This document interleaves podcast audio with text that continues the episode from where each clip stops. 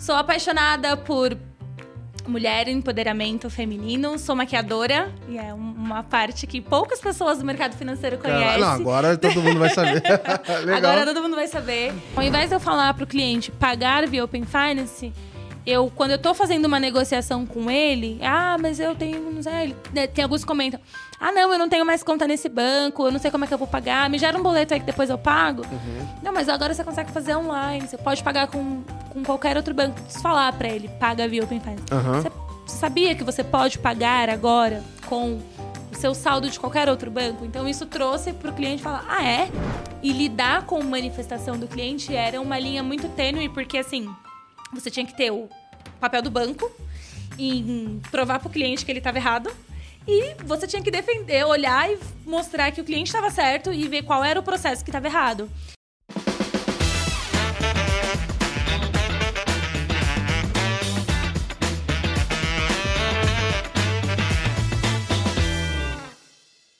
Fala pessoal, sejam muito bem-vindos a mais um episódio do Let's Open Podcast seu podcast para falar de economia aberta, de Open Finance, Open Insurance é, e o que mais vier por aí dentro do mercado.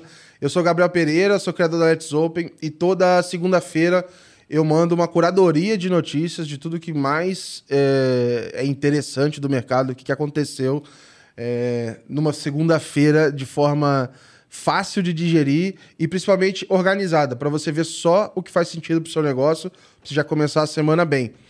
Além disso, no nosso podcast aqui da Let's Open, a gente traz profissionais de diferentes é, pontos de vista da indústria e podem aí contar um pouco das suas percepções e como estão é, construindo soluções que estão é, fazendo a diferença no nosso ecossistema. Hoje a gente vai bater um papo super especial aqui. A gente, inclusive, vai abordar aqui bastidores e um pouco de soluções diferentes, públicos diferentes e bastidores de uma das soluções que foram premiadas no Open Awards em 2022. É, queria agradecer a presença da, da Andressa aqui, só para fazer uma breve apresentação. A Andressa é formada em administração, então aí para quebrar essa corrente de pessoas de tecnologia, então é mais uma companheira de curso aqui. É, ela tem especialização é, em gestão de projetos, também já estudou na Ohio University e tem uma carreira é, muito legal dentro do Bradesco. Passou por lá é, 10 anos, no final estava atuando dentro de canais é, digitais. Fez essa mudança é, para o Banco Mercantil do Brasil, onde está liderando o time de Open Finance, olhando tanto para o regulatório quanto para negócio, e também estava é, numa solução que foi super legal, que eu achei bem é, criativa ali de usar a iniciação de pagamentos dentro da jornada de crédito. A gente vai explorar isso aqui mais, mas eu já queria agradecer a presença aqui, Andressa. Super obrigado pela sua participação. Ah, imagina, eu agradeço primeiramente o convite. Fiquei muito feliz né, de poder compartilhar, dividir um pouquinho da minha trajetória e de como que é lidar com o Open Finance num banco aí um pouco menor né, uhum. do que os grandes que estão sim, sempre em evidência sim. e também diferente do público que a gente atua. Então, muito obrigado mais uma vez pelo convite. Boa, vai ter bastante tema para a gente explorar. Antes da gente entrar nesse mundo aqui de Open Finance, eu queria conhecer um pouquinho mais de você, é, saber quem é Andressa, de onde você vem e tudo mais. Queria é, conhecer um pouco mais desse lado. Então, vamos lá. Bom, sou Andressa Tavares, é como as pessoas me conhecem no, no mercado. Sou filha da Iáurea, pernambucana, neta da Josefina, né, que veio aqui para São Paulo com sete filhas, mãe solteira para cuidar e tudo mais. Também filha do Manuel, já falecido. Né? Ele nem acompanhou a minha trajetória. Eu ah. entrei, quando eu entrei no Bradesco, ele faleceu três dias depois. Então, Caramba. toda essa minha trajetória, infelizmente, não acompanhou. Mas eu sei que de onde ele está, ele está acompanhando. Sou casada, sou madrasta. Meu enteado tem seis anos mora comigo desde os dois, sou apaixonada por ele. é, bom, nasci, fui criada no Grajaú, periferia de São Paulo, né? Então, é isso. Mais uma sobrevivente, mais né, 30 anos contrariando as estatísticas, mais uma vez. Legal. Sou apaixonada por mulher, empoderamento feminino. Sou maquiadora e é uma parte que poucas pessoas do mercado financeiro conhecem. Não, agora todo mundo vai saber. agora todo mundo vai saber. Mas eu tenho uma segunda profissão. Eu desenvolvi há, sei lá, deve ter uns oito anos mais ou menos. Muito no intuito de começou como um hobby. Então, minha mãe, ela tem um histórico, assim, de... Sempre trabalhou em produção se formou tardiamente, né? Lá pelos 40, ela conseguiu fazer uma faculdade de pedagogia Ah, e maneiro. foi ser professora. Então eu acompanhei esse, esse processo dela, mas ela sempre fez os famosos bicos. Então ela era cabeleireira dentro do salão. Eu ia, eu olhava assim e falava, cara, eu odeio mexer com cabelo, não quero mexer com cabelo. Mas sempre tinha alguém querendo fazer maquiagem, querendo fazer maquiagem. Falei, hum, pode ser, vou fazer um curso. E aí eu fiz e começou com um hobby, virou uma profissão. Já dei aula no Senac Que legal. de, de maquiador e eu sempre conciliando. Eu já- Aham. já tinha minha carreira no banco, já Sim. trabalhava. E mas sempre sempre gostei, então atuei muito no mercado de noivas até a pandemia, né? Porque a Aham, pandemia veio, lascou tudo. com tudo, principalmente o mercado de eventos, então formaturas, casamentos e, enfim. Então é, esse é um pouquinho de mim, Caraca, essa vida dupla aí. da dupla. É, eu sinto, um, assim, óbvio que comigo é, tá dentro do mesmo ambiente, né? Então, eu não sinto tanta diferença quando eu tiro o crachá de uma é, da Francis Tech, vou para Let's Open, ou, ou Aham. o contrário. É, mas é um mercado muito diferente, né? Então, como é que você conciliava ou concilia é, as coisas? Imagino que, é, por ter começado com, como um hobby também, acho que a, a forma de lidar deve ser bem diferente, né? Exato, bem diferente, porque assim, eu não olhava como a minha principal fonte de renda. Aham. né? Então, eu comecei a trabalhar com 14 anos. Quando eu entrei no, no mercado da beleza, eu falei assim, bom, isso aqui é um universo, é apaixonante. Então, é- é- era realmente um lance de hobby, de você olhar e ver a mulher, ele senta na cadeira e ela senta de um jeito e sai de outro. Aham. Então, e conciliar isso era muito louco, porque eu tinha um eventos que eu era na sexta-feira à noite. Então. Passava o crachá às 18 e já pegava o Uber com a mala, ia pro banco com malas de viagem, assim, que é onde tinha as, as maquiagens, e ia fazer os atendimentos, e ficava no evento, eu fazia festas de empresa, maquiagens artística, maquiagem social, né? Eu vi que de casamento, às vezes as, é, as madrinhas e tal, o pessoal chegava super cedo antes, porque tem uma quantidade, é, tem um limite ali de maquiadoras, então tem a fila, tem a ordem, etc. E Tem. aí você sempre E- fica num horário é, bem ruim, vamos dizer assim, né? É sempre uma carga horária que Exatamente. pega o final de semana, pega a madrugada, pega... Exatamente. Eu cheguei um período a trabalhar de segunda a segunda. Então, era de segunda a sexta, eu estava no banco, das 8 às 18, quando não as horas extras, né? Aham. E aí chegava sexta noite, era evento e até domingo, né? Então era um atrás do outro o dia inteiro. Mas era muito gostoso, assim, era muito cansativo, mas era muito gostoso. E aí na pandemia parou tudo. Aham. E aí quando retorna da Aí pandemia. ficou só com implantação de madrugada. Aí foi, nossa, implantação ainda tinha esses poréns, né? Quando eu tava no Bradesco, eu tinha algumas, acompanhar, acompanhei algumas implantações na madrugada e era bem, bem cansativo, Aham. mas fazia parte. Eu sempre gostei, workaholic, né? Paulista. então, é, é, o, o não fazer muita coisa me incomoda. Eu gosto Aham. de ter um milhão de coisas pra fazer e ter que dar conta. Então, isso, é, isso às vezes. é, eu acho que um dos motivos de eu ter me mudado de São Paulo é para brigar um pouco com esse sentimento, porque ele me persegue muito, mas de que às vezes eu não consigo aproveitar, porque a forma de aproveitar parece que tem que ter uma métricazinha. é, Uma medição, tá é, quanto que tá rei, né? Assim, aí eu falo, não, cara, só, só desliga às vezes. Aí eu fico brigando um pouco com esse pensamento, mas eu confesso que eu sempre perco pra ele e acabo, acabo cedendo, assim. É, eu queria entender um pouco, assim, você começou muito cedo com isso, é, em que momento, assim, você já tinha uma ideia do que você queria fazer, a administração surgiu, ou também foi o que sobrou? Ah, vamos fazer ADM. Isso acontece com muita gente. O clichê, Então, né? Não sabe é, o que fazer, vai fazer ADM. Exato. Cara, é muito louco porque assim, a única certeza que eu tinha na época de adolescente ali no colegial era que eu não queria trabalhar em banco. Eu tinha Isso é ótimo, mas você já começa de um. eu tinha a clara certeza de que eu, que eu não queria. Eu comecei a trabalhar muito cedo, com 14 anos, vendendo chocolates, trufas e ovo de Páscoa e pão de mel na escola. Muito para ajudar em, casa, Aham. né? Todo aquele processo. Então, eu sempre vi minha mãe se virando em 80, então ela tinha o trabalho e ela vendia de tudo um pé, mas já vendeu de tudo. Se der um copo, ela vai vender. Ela tem essa veia. Então, eu sempre puxei isso dela, de ter uma veia muito empreendedora. E da oitava série até o, o ensino médio, terceiro ano, eu, esse era o meu trabalho. Eu fazia durante o dia e, e vendia na escola à noite, estudava à noite. E fazia os famosos cursos profissionalizantes. Dentre esse curso profissionalizante, eu, como morava lá no Grajaú, e não sei quem conhece, mas para quem não conhece é bem longe do centro da cidade. O curso que eu fazia era na Roosevelt e eu morava no Grajaú, então era tipo umas três horas para chegar Caraca. diariamente.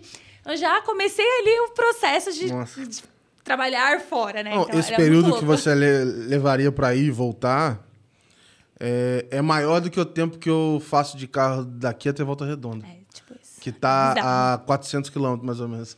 É bizarro. É muito tempo, É cara, muito é tempo. muito Era tempo. muito tempo de, de ônibus, então era ônibus, era trem. O trem não tinham todas as estações que tem hoje, né? Então, e dentro desse curso, o, o final era ali te encaminhar para o primeiro emprego de menor aprendiz. Aham. E tinham várias empresas, tinha a indústria de banco e tinha várias outras indústrias. E eu falava para a professora: olha, não me manda para uma entrevista para banco, porque eu não quero trabalhar E em você banco. tinha, um- teve algum fato específico que te fazia ter essa... Não, eu achava que ia ser muito chato. É? Porque a visão que eu tinha de banco com 17 anos era agência. Então, mas na agência, o que, que eu tinha, assim, na, na, na minha época, na minha cidade? Pô, não sei se é o que eu quero, não, mas, pô, seis horas, pô, o salário parece muito bom. Porque, assim, é, o salário é meio que é, balizado com, com o capital, né? O, o VR, VA, etc. Então, Tem- era absurdo o valor pra Volta Redonda, assim, na- na época. Hoje eu nem, já, já não sei como é que tá. Mas isso despertava muita atenção. Eu falava assim, putz, pode ser, assim, de repente eu vou ficar lá no... Posso te ajudar e, deixa acontecer. Eu assim. fui, posso ajudar. Cara, mas eu olhava e eu via a rotina. E eu Aham. sempre fui meio assim, eu gosto do desafio, de chegar e falar, tá, o que, que tem hoje, o que, que a gente tem que fazer, o que, que a gente tem que descobrir. E eu olhava pra agência e falava, cara, a pessoa que tá no caixa, ela vai receber o pagamento. Eu tinha essa visão. Depois que você também vai trabalhar, você vê que não é bem assim. Mas eu tinha essa certeza. E aí, é, o, sonho do meu pai era que eu fizesse jornalismo, então eu tinha ali uma um viés e minha mãe queria que eu fizesse odontologia. Caraca. É. Aí pra E- desagradar todo mundo, falou, ó, vamos fazer... Na, no meu intuito de fazer jornalismo, eu fiz uma entrevista na Reuters.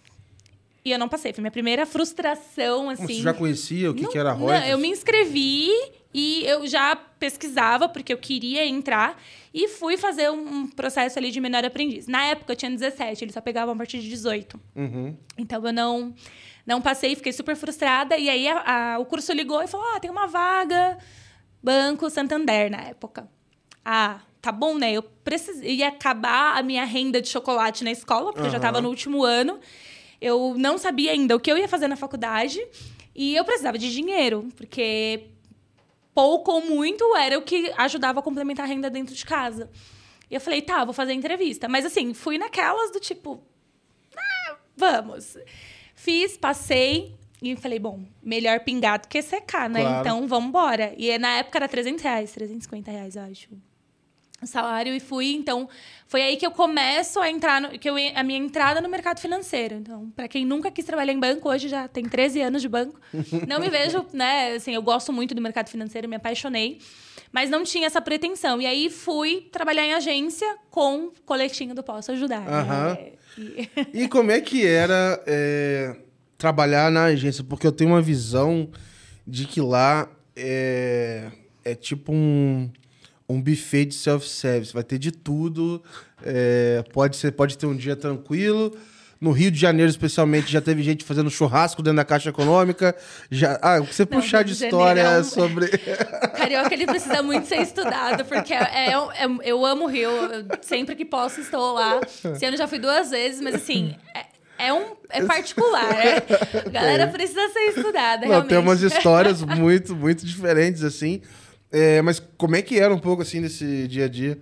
Meu, era muito louco, porque a minha agência, ela não era uma agência de rua, mas ela ficava dentro do hospital das clínicas. Então, eu tinha uma diversidade de público muito grande. Então, eu tinha desde pessoas que estavam com situações super delicadas de saúde com algum parente, né? Então, ali no banco e tentava fazer algum Aham. tipo de empréstimo, enfim, tinha uma, uma série de situações Puxa, difíceis.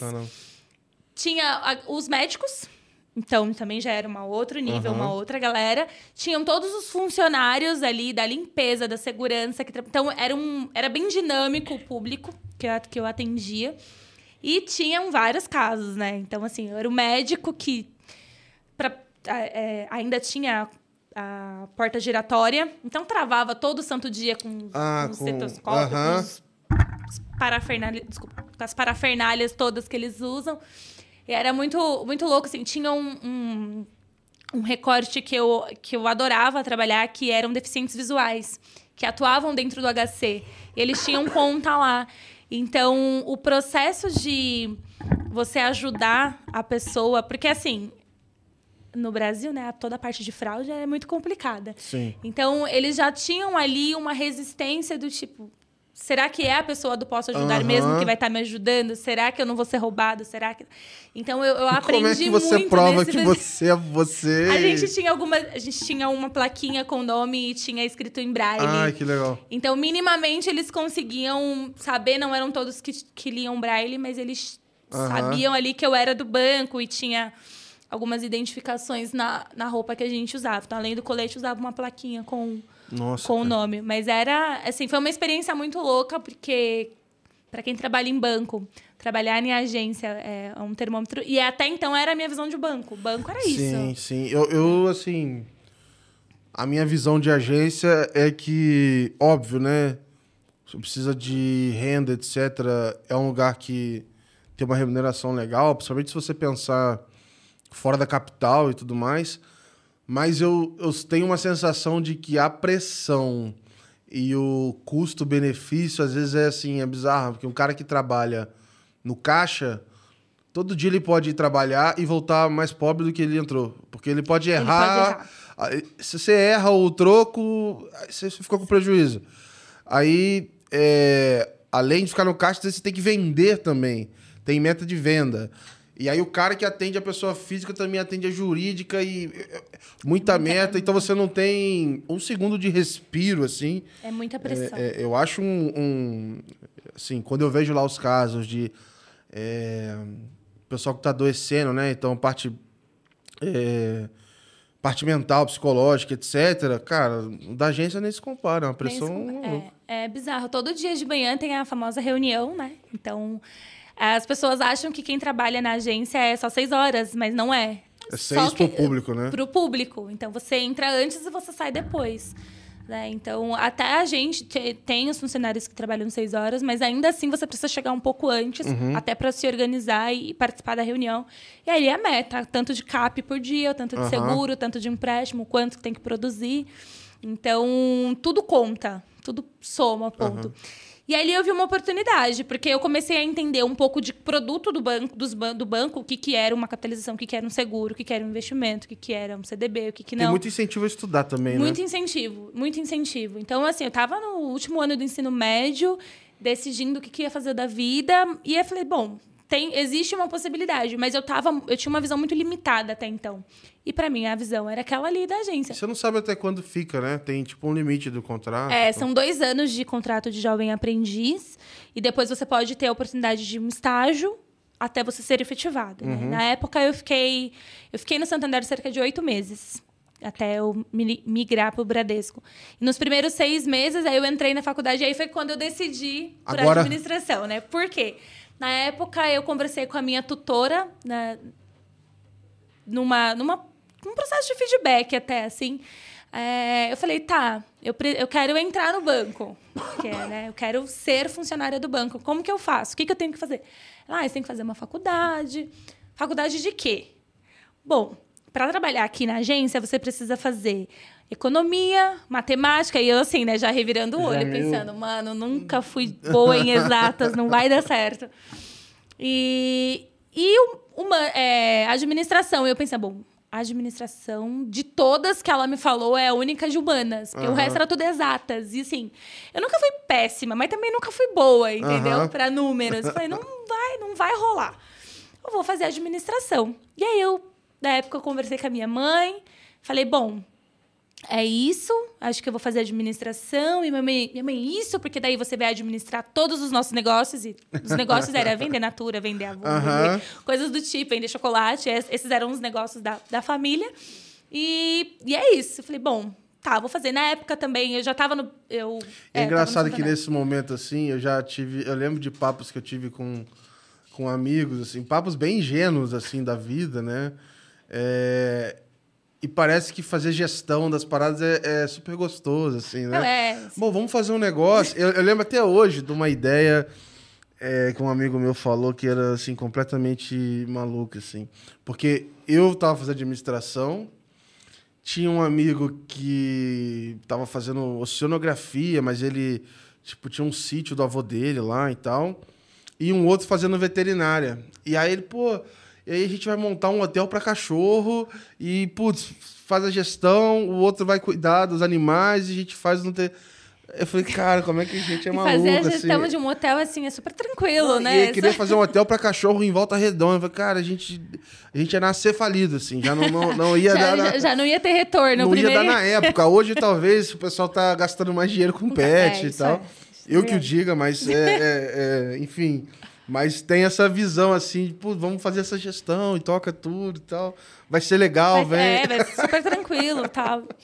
E foi aí que eu entrei e falei, então tá, então vamos fazer administração. É, é uma matéria gené, um curso genérico Aham. que tem vários leques Atende e durante durante a jornada lá dos quatro anos eu vejo no que, que eu vou me especializar. E foi aí que eu entrei em administração. Então, no meu primeiro semestre de faculdade eu estava lá no Santander e aí saía do Grajaú, ia para as clínicas, ficava o dia inteiro fora, corria para pegar o ônibus para voltar, porque não 11 horas, era o 11 e meia, 11 40 era o último, né? Nossa. Eu não tinha- A não aula tinha, acabava 11? acabava tipo 10 para as 11. Eu, é, eu assustei Era quando eu me bizarro. mudei aqui pra São Paulo, que eu comecei a faculdade em Volta Redonda, depois vim pra cá.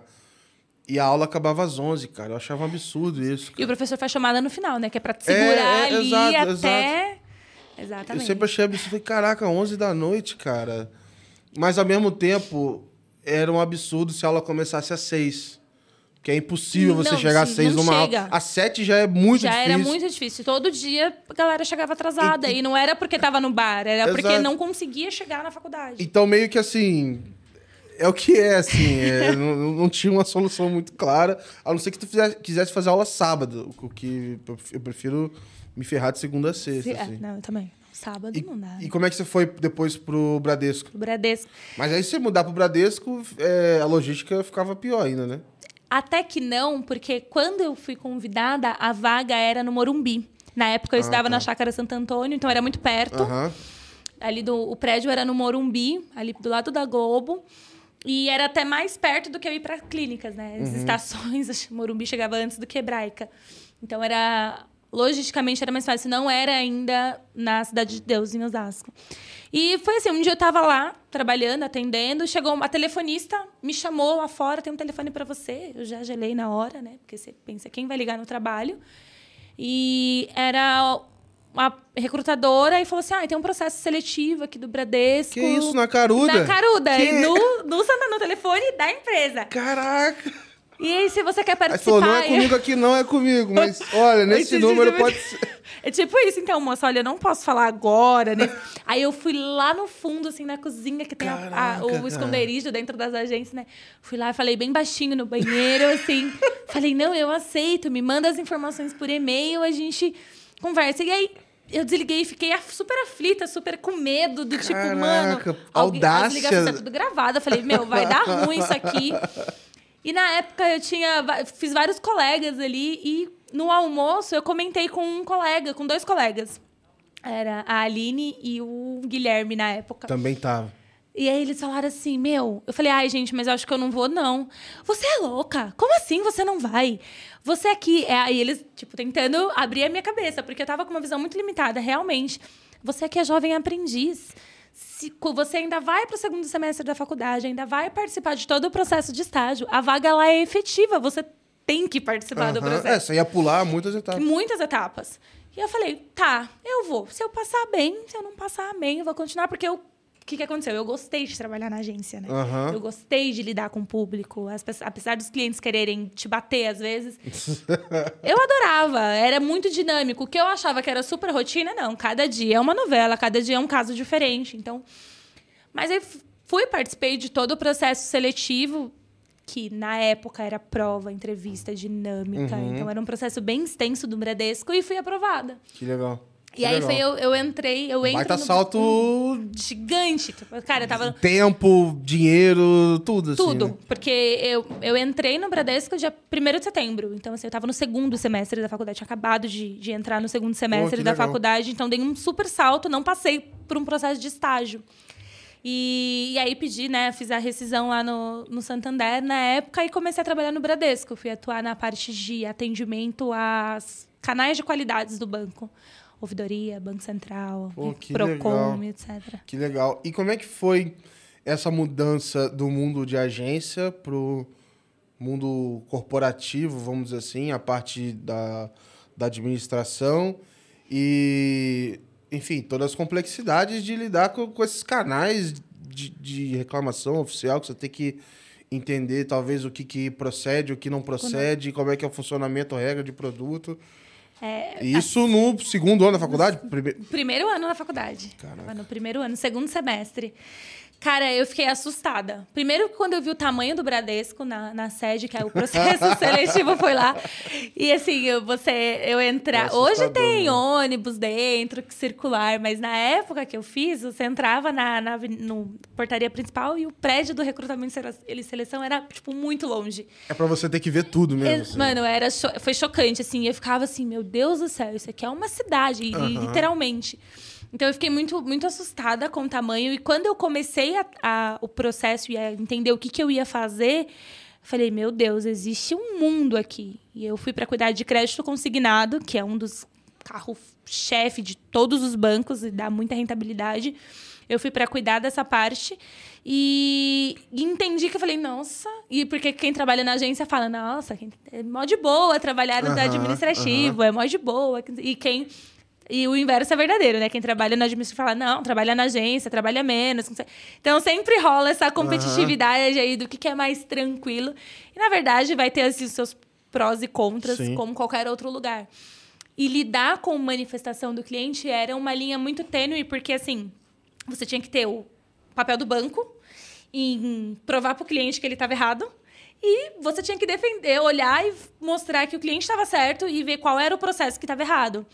E dentro do- de uma escala Bradesco, cara, qualquer arquivo que você manda errado é milhões que impacta. São milhões de clientes. Então, quando você, na quarta ligação do mesmo problema, você fala, "Ah, alguma coisa deu errada. Então, eu não atendia o cliente, chegava tudo via sistema. Mas você respondia uma reclamação, respondia na quinta do mesma situação, do mesmo órgão que era o consignado, você falava, deu merda aí. E aí você tenta, eu tentava acionar as áreas internas e falava, gente, recebi a quinta manifestação aqui e aconteceu, ah, aconteceu, deu um problema, vamos corrigir. Aí você vai olhar quantos clientes afetados? Ah, 50 mil. Você fala, porra, se 10% disso aqui ligar, fudeu, né? Aham. Já vai dar Vai ruim. capotar, vai algum, capotar. algum atendimento aí. Exatamente. E aí, assim, é, é uma pressão, porque Banco Central, prazo, Procon, prazo. Então, Sim. você tinha ali. E muitos casos eram fáceis, mas, cara, tinha um- outros que você não sabia o que acontecia. Que você falava, mano, onde é que tá o erro? Onde é que não tá? O que, que aconteceu aqui? Por que, que a situação do cliente chegou nesse ponto? E foi aí que eu falei, bom, então agora eu vou trilhar minha carreira no banco, vou fazer, vou ser ouvidora. Então, ao, invés de eu responder para a ouvidoria do banco, eu vou ser a ouvidoria, eu vou estar lá na ouvidoria. Aham. E aí eu fiz um, todo o estudo ali para tirar a certificação em, de ouvidora do, do banco, ler e consumir o Código de Defesa do Consumidor, porque dentro da ouvidoria você também tem um lado que você defende o cliente, né? Então, perante o banco e defende o banco perante, perante o cliente. E aí eu fiz e falei, vou ser ouvidora, é isso que eu quero e não atuei na ouvidoria. Só tirei a certificação, isso me, me. E eu acho que foi aí que nasceu a minha paixão pela experiência do cliente. Aham. Por olhar e falar, cara, a dor do cliente. Porque o cliente, ele tá ali com, com o salário dele, com a prestação que ele tem com o banco, com as contas que ele tem. E ele, ele conta com a gente para para ajudar, porque a gente não tem uma educação financeira. O Sim, Brasil não é um sim. país que sabe lidar com dinheiro, que sabe Sim. lidar com as finanças. Então, você, você, né, banco, a gente tem o papel de ajudar e de facilitar. Então, foi aí que nasce a minha paixão Sim. Pela experiência do cliente. E como é que. é, participar disso, por exemplo, e, e ter trabalhado na, na agência é, influenciou o restante da sua carreira, assim? Porque eu vejo que acaba te trazendo um, um olhar relativamente único, porque, por exemplo, entrei no programa no Itaú na época, eu fiz programa de trainee, eu entrei já, foi depois da faculdade, etc., e parte do programa eles falam assim: ah, vai rodar na agência, sempre estimula, vai ouvir, vai para. É, na época de pandemia, eu eu tinha contato com a galera do atendimento, ficou muito mais fácil. E ficava fazendo o tal do carrapato, ouvindo ligação e etc. Para sentir um pouco desse termômetro que é muito número, número, número, e você às vezes não cria empatia. É... Só que eu sei também, já vi vários casos de pessoas que é, vieram do, do, trato, do destino ali comercial e talvez não navegaram tão bem no que assim, quando você vai para uma corporação grande, tem todo um jogo de influência ali, um negócio diferente. É... E no seu caso, não, assim, você pegou muito seu aprendizado e trouxe, queria entender um pouco como é que isso influenciou, assim, na sua carreira. É, eu acho que isso foi o, o fator que determinou os próximos passos que eu daria na minha carreira, porque você aprende a olhar, você vai desenvolver um produto você, você não consegue desenvolver sem ouvir o cliente, sem olhar e falar, cara, será que isso é de fato uma dor ou eu só tô querendo aumentar minha receita? Uhum. Ou só tô querendo vender mais um tipo de seguro. Sim. Eu, o cliente precisa disso. Quando você vai ouvir, então, o termômetro, ele é muito real. Eu acho que todo mundo deveria ter a experiência de ou ficar, ou estagiar, ou passar ali, um, fazer um job rotation, ficar três meses numa agência vivenciando o calor, pegar dia de pagamento, ver Sim. o caos que é, assim. Hoje, até que diminuiu um pouco por conta da digitalização e tal, é, se falar de 10 anos atrás, era diferente, mas ainda assim é um, um puta termômetro, né? Então, Sim. todo o processo. E quando a gente estava fazendo melhorias, né? Então, eu era de um departamento de back-office, de operação, e a gente sempre tinha que olhar para melhoria de processo. Meu primeiro gestor no banco, ele veio de uma consultoria, então ele tinha um olhar muito legal de melhoria, de pensar, de fazer o diferente. Então ele sempre provocava a gente nisso, né? Então, ah, tá, se a gente está recebendo muita reclamação disso, o que, que a gente pode fazer? E a gente falava, não, eu vou lá na central, porque a central está informando errado. A gente vai dar um treinamento, a gente vai explicar como funciona uhum. esse produto, para que quando o cliente ligue, ele já tenha. Então a gente começa a fazer, a inserir quem está no na frente dentro do processo. Legal. Então você convida pessoas da agência, você convida as pessoas do atendimento para fazer um processo de cocriação junto, porque o que você tem de conhecimento, de dados, de informação é muito diferente do que o quem está na ponta atendendo o cliente Sim. sente. Então Sim. ele consegue trazer para o jogo, sabe? E aí foi e aí nesse processo teve um um eu estava de férias, algumas coisas aconteceram na minha vida sempre quando eu estava de férias. é, que foi dentro desse departamento de operação, o, o, Bradesco sempre teve ali um movimento muito forte de inovação, sempre foi reconhecido como um banco que trouxe muitas inovações para o mercado. Mas dentro de operações, cara, como que a gente inova? Como que a gente. Né, todo mundo quer ali a, uma inovação disruptiva, que é algo uhum. muito uau. E aí foi criada uma área de inovação dentro desse departamento. Eu estava de férias na época, fui, meu nome estava lá no processo seletivo, por conta de avaliações de indicadores, de, de Your Life e tudo mais. E aí eu passo a integrar uma área de inovação ainda dentro do, do departamento que eu era, para justamente olhar os processos. Então Legal. eu saio um pouco do operacional e, e vou para essa. E aí eu, mas eu carrego comigo essa experiência Legal. do atendimento, né? De você olhar e falar, meu, quando o cliente ele vai no Banco Central, ele já está muito Sim. Então, assim, você, a gente Opa, precisa... Ele ir até lá, né? Ninguém quer ir no Banco Central de brincadeira, Cara, né? ninguém acorda assim, sabe? Tipo, hoje vou eu vou ter um, um problema e vou abrir... Tem algumas pessoas que gostam de pôr o banco na De gosta ali, né? Deixa eu ver uma oportunidade é, aqui. Foi a primeira talvez, vez, né? sentiu o gostinho ali, é, o problema... porque pro, pros órgãos reguladores, o cliente vai ter sempre a razão para toda a indústria, né? O cliente, ele vem em primeiro lugar... Mas a gente sabe que existem algumas situações em que a gente tem que provar ali que não foi uma falha Sim. do banco, que o cliente agiu de má fé, coisas do tipo. Ah, eu tô pensando aqui, né? É...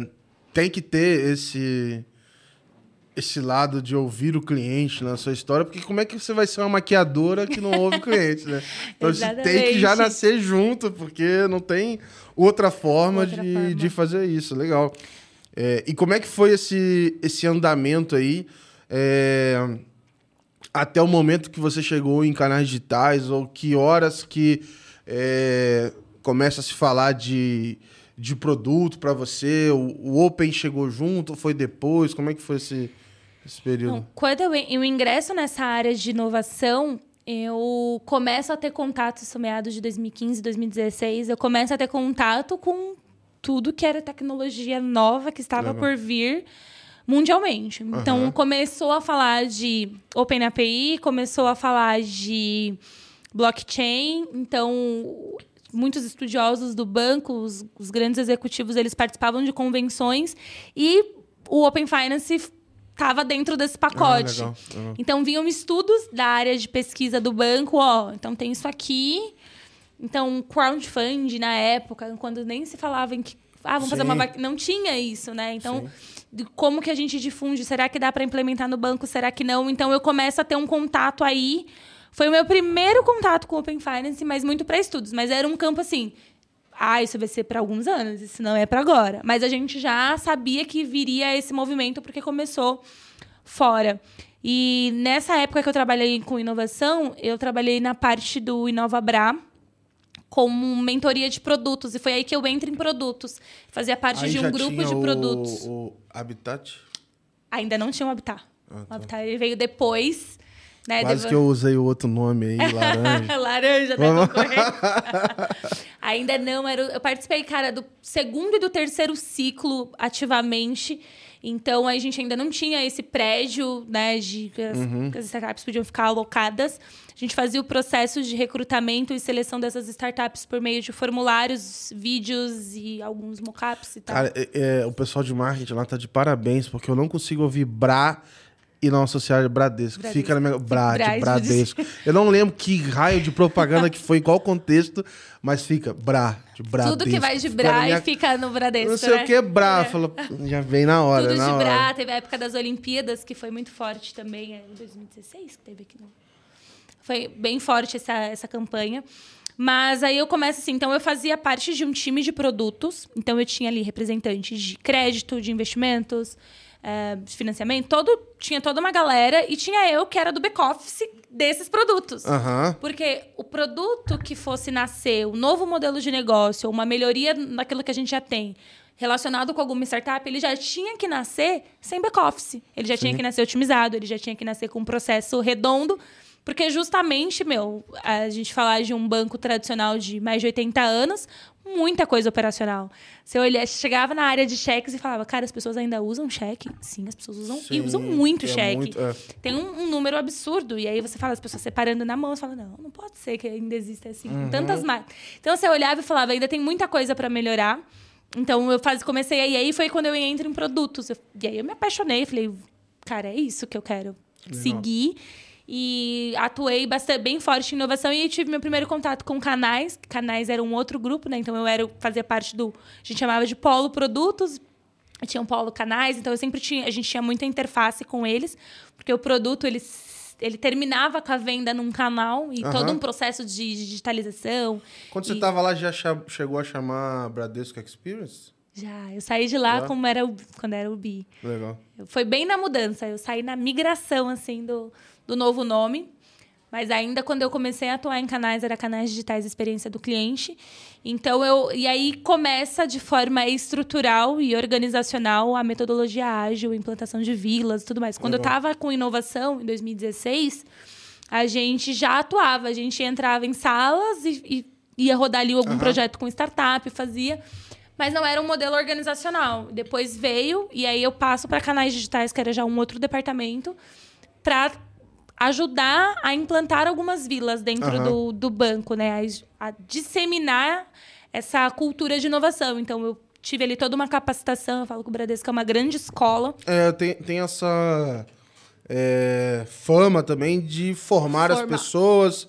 É, acho que talvez um ou outro ponto deva mudou um pouco ultimamente de trazer pessoas pontuais ali, mas no geral eu entendi que não, não trazia muita gente fora. Não, sempre foi um banco de carreira fechada, eram poucas pessoas que chamavam, né, que a gente fala que vinha do mercado. Uhum. É, a gente fala, até brincava, esse daqui veio da onde? Do Carrefour? Da onde a gente ficava fazendo essas alusões? Mas eram bem poucas as pessoas, era muito carreira fechada, as pessoas do próprio banco. Isso mudou nos últimos dois anos, mudou bastante. Mas até então, não. Né? Até então, então, ali era uma formação mesmo. Eu fui, acho que a segunda ou a terceira turma a ter a certificação de agente de inovação dentro do banco. Então, tinha as consultorias que pegavam literalmente na nossa mão e ajudavam a gente. Legal. Porque uma estrutura tão grande, com 100 mil funcionários, você não. Um departamento só um, não conseguia dar, dar vazão nas demandas, então isso foi difundido. E a gente começa a implantar essas metodologias. Então, em canais, que foi o último departamento que eu fiquei dentro do Bradesco, a gente, eu participava de projetos mais estratégicos para o banco, né? Justamente porque tinha essa. Eu permeava por várias áreas, né? A gente chamava de uma área cross, assim, porque não era especi... eu não cuidava só do canal mobile, ou só do canal WhatsApp, ou só do internet banking. Eu tinha que olhar a solução. Os projetos que eu assumi na época eram projetos cross, eram projetos multicanais. Então, se o cliente começasse a jornada em um e ele fosse para o outro, ele tinha que ter a mesma experiência. Uhum. Então, o meu, meu olhar era para isso. É, e até e foi aí que eu tive contato com o Open Finance. Foi aí que, Legal. Que é assim, o, o segundo contato e aí de forma ativa, Aham. que é quando veio a regulação em 2020. E aí, como é que chegou essa bola pra ser quadrada? veio redonda? Como é que foi? Cara, eu tava, olha, duas, mais uma situação de férias eu estava. E aí então minha... já ficou aprendizado, né? Não sai Já de fica- não sai férias. de férias. Ou, É, tipo isso, ou sai, desliga tudo. Na época eu tava de férias, era em julho, e aí minha chefe falou assim, me ligou e falou: olha, quando você voltar, tudo que você tá fazendo, você vai. fi- Esquece. E você vai cuidar de três coisas. Tá. Três coisas. Então, uma é sigilosa, eu não posso te contar agora. Duas eram Fica sigilosas. tranquila, curte suas férias, é. vai, vai ficar mole, Vai ficar mole. tranquila. Mas assim, só que não, vai ter que dar uma equilibrada nos pratos. Dois projetos, a entrega é antes e o outro é só pro ano que vem. Ah, não. Aí eu pensei, suave, só pro ano que vem? Imagina, a gente tá acostumado a entregar coisa com dois, três meses. só pro outro ano tá suave. Eu não sabia que esse outro era se chamava Open Finance, né? E aí quando eu volto de férias, eu primeiro Era o eu toquei um era Disney. Eu cuidei Disney. de Disney. Era uma venda de streaming da Disney dentro dos canais do banco. Caraca, que maneiro. Foi um dos projetos aqui, aí é um parênteses, é que de grande aprendizado, porque era justamente promover uma experiência Aham. com uma empresa que é referência em experiência, que é a Sim, Disney, né? sim. Então, muitas Eles, reuniões, eh, tinha muita interação com eles? sim, quase que diárias. Caraca. Aprendi muito, muito, muito mesmo com, com o time Disney, tanto do Brasil quanto de fora. Os caras são muito, muito criteriosos, assim. Legal, mas, tipo, cara. no nível que eu nunca tinha visto, assim. Olha aqui no Bradesco, para você aprovar algo, você tem que né, pedir a benção ali de Aham. algumas pessoas. Mas na Disney era bizarro. E aí eles levam muito a sério, assim, todo essa... O encantamento. Então, foi muito legal. O segundo projeto era a aquisição que o Bradesco fez com o Banco da Flórida, que é o BAC Florida Bank, hoje chama Bradesco Florida Bank. Mas na época... E aí foi bem quando entra a pandemia e toda a aprovação do CAD, teve que se congelar, enfim, mas era específico para o público private, então tinha um modelo Por de isso que eu nem conhecia esse banco. Também não conhecia, só conhecia por causa do, do- do projeto. De. Era algo mais específico. Então, é, esses eram os dois projetos e tinha o Open Finance. Aham. E aí, na época, a minha gestora falou assim: ó, mas o Open Finance ele vai ficar em terceiro plano num primeiro momento, porque a gente tem que entregar esses dois antes, mas você já vai participar de algumas reuniões, você já vai ficar, porque, né? Vai Você tem esquentando. 50 braços normalmente, né? Vai você que- esquentando aí. já vai se familiarizando. E aí eu entro em, em Open Finance. Dentro do Bradesco, no primeiro momento, houve uma divisão do que era regulatório para o que era negócio. Então, eu fui para a parte de negócio, né? tinha uma- uma- um papel mais estratégico de o que, que o Open Finance traz, que, que a gente pode usar. Essa é uma resposta que gente- ninguém tem até hoje, né? Não, exato. Como que a gente vai ganhar dinheiro com isso? né? Quanto que a gente vai aumentar em receita do O banco? problema não é ter resposta, o problema é alguém descobrir antes do, de você e aí você tá enrolado. Exatamente. É a famosa todo mundo nessa corrida, né? É, Vamos ver quem consegue primeiro. Exato. Mas foi aí que eu tive meu primeiro contato, e aí já estava em viés de fase 1. A gente implanta a fase 1 e começamos todo o processo para fase 2. janeiro de 21. Janeiro assim. de 21. E eu saí em fevereiro de 21. Ó, Fiquei pouco tempo no, no Bradesco, eu- eu- mas foi um tempo assim insano, né? Porque eram reuniões diárias, era pandemia, então tava aquele caos. E, e aí eu saio do Bradesco nesse momento. Mas eu, antes de sair do Bradesco, já tinha, assim, deixado todo um planejamento de, de tanto de ideias quanto de produtos que poderiam ser os criados uhum. a partir do compartilhamento de dados e da iniciação de pagamentos. E como é que foi é, ter a sua vida profissional ali, criada ali, né? Tanto tempo. Ah, não, o Bradesco decidir fazer essa mudança. Essa mudança. Porque acho que muita gente que por fazer essa questão da carreira no Bradesco, etc., é... até não muda, né? Porque dependendo da situação, você não vai encontrar outro lugar que está exatamente daquele formato ali, né? Exatamente. Eu me mudei, né? Eu fui morar em Osasco por conta. E em dado momento, o prédio que era lá no Morumbi ele foi fechado. E a gente foi uhum. tudo para a Cidade de Deus. E eu me mudei, porque aí era completamente inviável sair do Grajaú uhum. e ir para Osasco. Não Pro dava. eu morei um... Não, não é fantástico o mundo de Oz. E assim, o Bradesco é, é, família, né? Total, assim, foram mais de 10 anos ali. Foi ali que eu constituí a minha família. Então, o meu marido eu conheci no Bradesco. Legal, legal. O meu enxado estuda no Bradesco. então, assim, a minha vida, ela, mesmo eu não estando mais, eu passo na frente do Bradesco todos os dias. Eu entro e saio da cidade de Deus, assim, uhum. eu vou buscar, eu vou levar meu marido, coisas assim. Então, eu tô sempre ali com a, Pessoal, com a pra, pra, pra, quem é do Rio de Janeiro, a Cidade de Deus não é a, a CDD do Rio. Existe uma aqui em Osasco, onde fica lá o, o, o, Bradesco, etc. Porque se pensar lá no Rio, o pessoal fala, cara, entra e sai na CDD todo dia. Como que é isso, como, né? como, como, o Bradesco é lá, como, como é que é isso? Assim? Não sabia que, era, que tinha, tem um prédio do Bradesco lá, não, é aqui em Osasco. É a matriz do banco, onde foi Ali tinha, na época, né? Tinha hospital, tinha uhum. várias coisas. Hoje são só prédios. E além da Fundação Bradesco, que é a escola.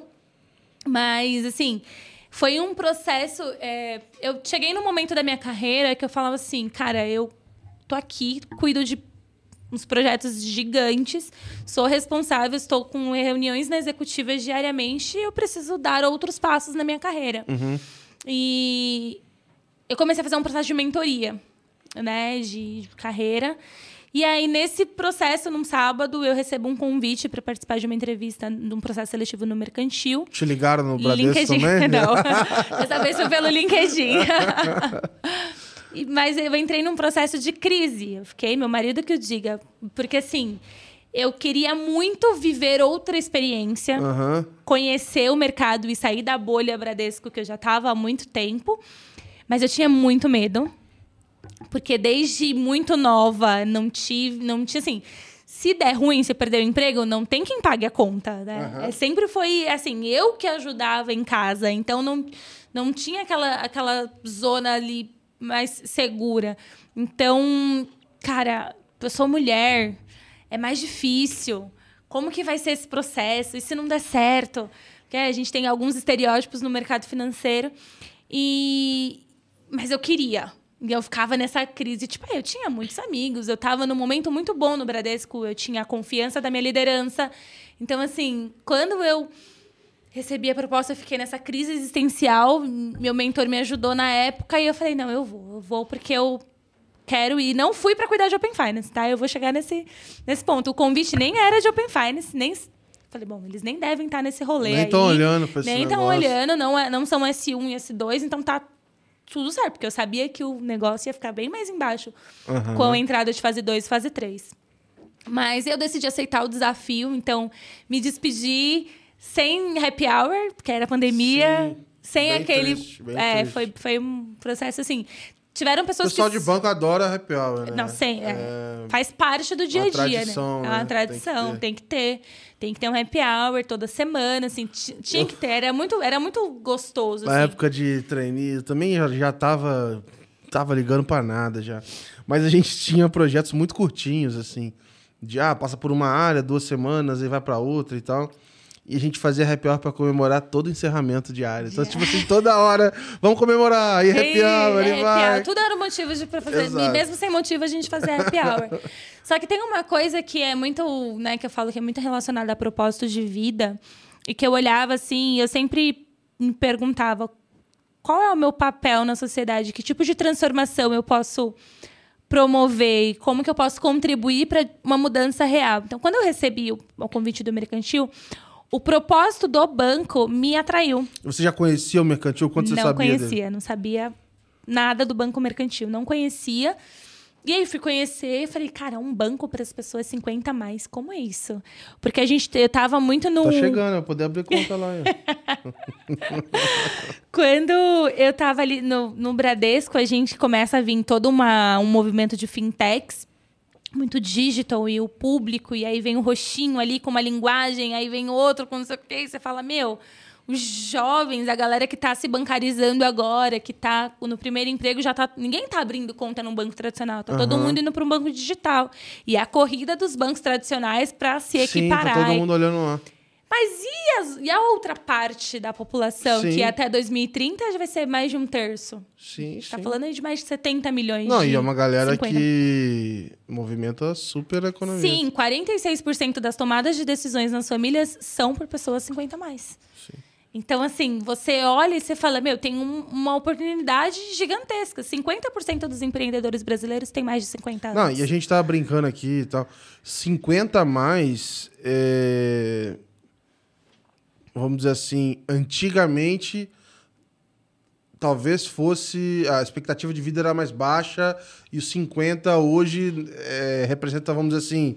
Você tem muito mais vida depois dos 50 do que tinha vários anos atrás, né? Então, Exatamente. é, economicamente, já tem gente que está gastando mais do que gastava antes, está aproveitando alguma coisa que construiu, ou está ativa no mercado de trabalho, empreendendo, igual você falou. O cuidado com a saúde, o cuidado com o planejamento financeiro, ele mudou de um tempo para cá. A gente tem um caminho gigante para percorrer sim, ainda. sim, sim. Mas a, ex- a expectativa de vida aumentou, as pessoas entenderam, as pessoas passaram a se cuidar melhor, e aí elas se organizam, trabalham e chegam um dado momento e falam, cara, eu vou curtir minha vida. Ou eu vou trabalhar agora no que eu gosto de fato, porque até então eu tive que trabalhar a vida inteira nessa, nesse mercado, mas agora eu vou trabalhar aqui.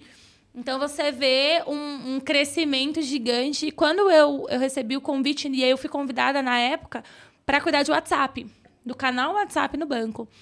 Porque esse é um público que ele não é tão digital, ele não é nativo digital, apesar de cada vez mais ele estar se digitalizando, mas ele não nasceu digital.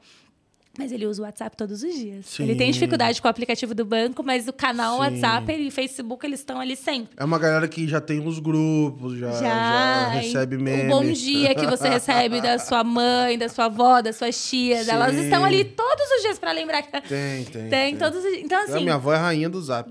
É, é assim, ela manda tudo, porque assim, ela, era engraçado que lá na família, é, a minha avó, ela sempre usou muito telefone. Então ficava ela e minha, minha outra tia-avó, horas e horas conversando e tal. E em algum momento, sei lá, alguns anos atrás, minha avó migrou pra internet. Então ela fica muito no Facebook e no WhatsApp, assim, mas muito mesmo, assim. E aí você vê lá, ela manda, às vezes ela digita uns negócios errados, manda um áudio, compartilha as coisas. Vem de tudo, vem vírus, vem tudo, Sim, né? Às é, vezes eu mando no grupo da minha família e falo, gente, Calma aí, foi, é, vir, ó, o site oficial, agora que saiu recentemente o Valores a Recuperar do Banco Central, não. Já mandaram. Gente, esse não é o link oficial, ó. O link oficial é esse, né? Porque, enfim, tem, tem muito disso. Então, quando eu falei, putz, cara, é, vou, vou encarar esse desafio. Eu fui muito por esse, pelo propósito, Legal. sabe? Legal. E eu falei, vai ser algo muito diferente do que eu tô acostumada. Eu sempre gostei de atuar com bancarização, com o público classe C e D, porque eu, eu, eu olho para minha família, eu olho para minha experiência de vida, para o meu recorte. Então, assim, cara, tem uma população gigante ainda aqui. Não? Tem mais de 34 milhões de pessoas que nunca tiveram contato com o banco que não tem conta. Então, assim, como que a gente ajuda essas pessoas a cuidar das suas finanças, a planejar, a se organizar e a ter mini- as mínimas condições de, de vida, né? Então, eu falei, bom, cara, é isso, eu vou e fui. Na primeira semana eu cheguei lá e falei, então, mudou tudo. Agora que tá você assinou uma- o contrato, vem cá que eu Foi vou te muito contar. engraçado, porque eu cheguei no primeiro dia. Eu Você fiz, tirou eu férias entrevista- entre o Bradesco e... Tirei 20 Aí, tá dias. vendo? tá? Ó, Foi nesse processo. Para com isso aí, Para com, para para de tirar férias, isso. né? Foi porque eu tinha você uma tá eu tinha perdendo férias- reuniões importantes aí. Para com isso aí. Pois é, cara.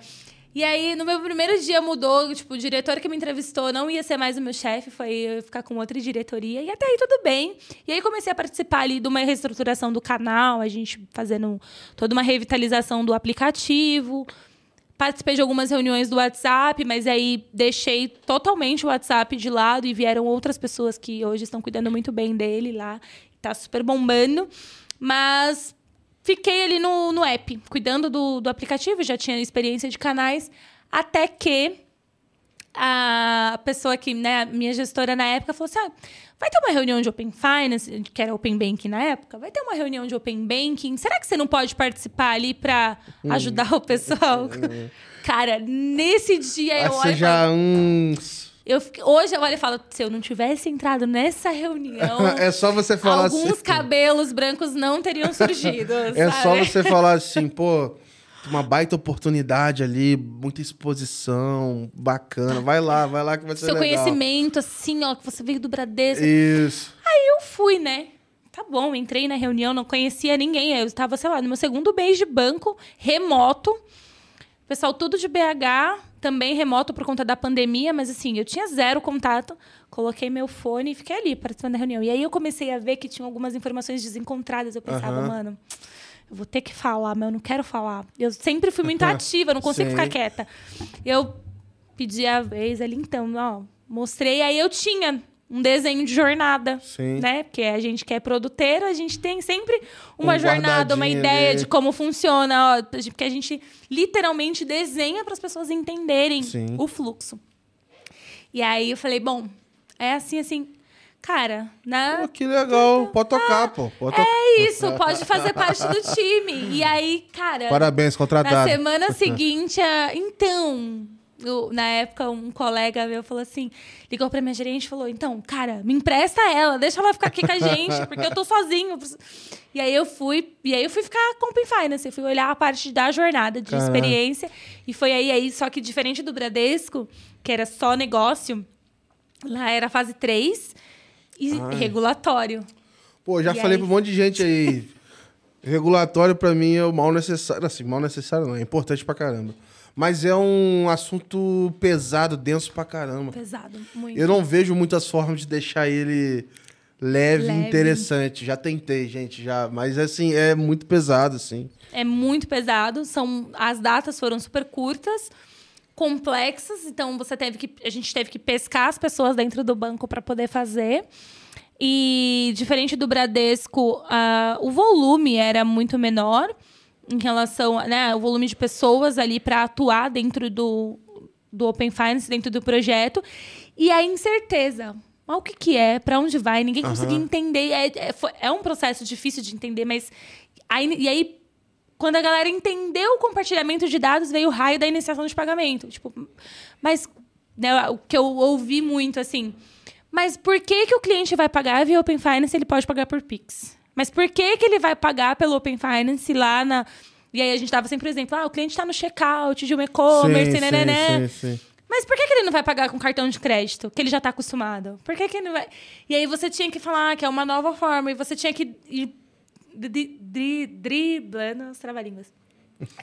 para poder conseguir explicar, para poder Sim. conseguir, né? E mostrar e... um valor e que ainda é meio difícil de explicar. Não, e muitas vezes é, tem que falar assim, cara, esse é o desenho. Você tem que ter fé que ele vai melhorar muito. Assim. É, é, tipo assim, é olha, o mercado tá indo, é, é, tipo, o mercado tá indo para esse lado. Pra gente chegar na versão legal, a gente vai ter que passar por essa, assim. Exato. É, confia e vamos, porque se você for ficar procura, assim, se você quiser achar justificativas para não fazer, vai ter várias, várias, várias, várias. Exatamente. É... E, e, no regulatório, você não tem muito para onde correr, tem que fazer, tem que entregar. Exato, exato. Tem data, o regulador, né, dentro dentro dos mercados que a gente tem, o mercado financeiro, o regulador ele é bem presente. Sim. Então a gente tinha que fazer. E aí não dava para abraçar o mundo e a gente tomou a decisão de vamos olhar, vamos fazer primeiro o regulatório depois a gente olha o negócio. Não, mas já tinha o. Já tinha, claro, essa ideia de que não vamos entrar como voluntário e beleza. Ou você teve que ralar um pouquinho? A gente era obrigada a participar de fase 3. Mas e da 2? Da 2, não. Da Então, mas 2 a, era. fa- a, a dois teve que. É, e aí a convencer. 2 é aquele dilema, né? Falar assim, ei, galera, vamos entrar na 2? Não, mas a gente não fez nem a 3, que é obrigado ainda. A gente nem cumpriu o regulatório, que aí vem o peso do Sim, regulatório. faz a três e. Faz a gente 3, conversa. depois a gente conversa pra fazer a 2, né? Então, e a gente tem um modelo é, específico de, de negócio dentro do banco e a gente tem levantado algumas questões junto ao Banco Central justamente porque o nosso modelo de negócio, a gente é um, um dos maiores pagadores de folha do INSS, mas a gente tem um custo para isso.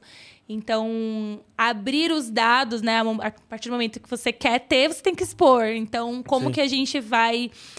é, como que o modelo de negócio se sustenta, dado que a gente tem ali um custo por cada funcionário, por cada funcionário, não, por cada cliente que a gente paga a folha, né? Então, é, tem um modelo de- de negócio muito específico para a gente, mas tem muita oportunidade também, porque o- por ser um público muito. Tem muitas, muitos clientes que vêm do INSS, que ou por aposentadoria, né, por tempo de serviço, ou por invalidez, enfim.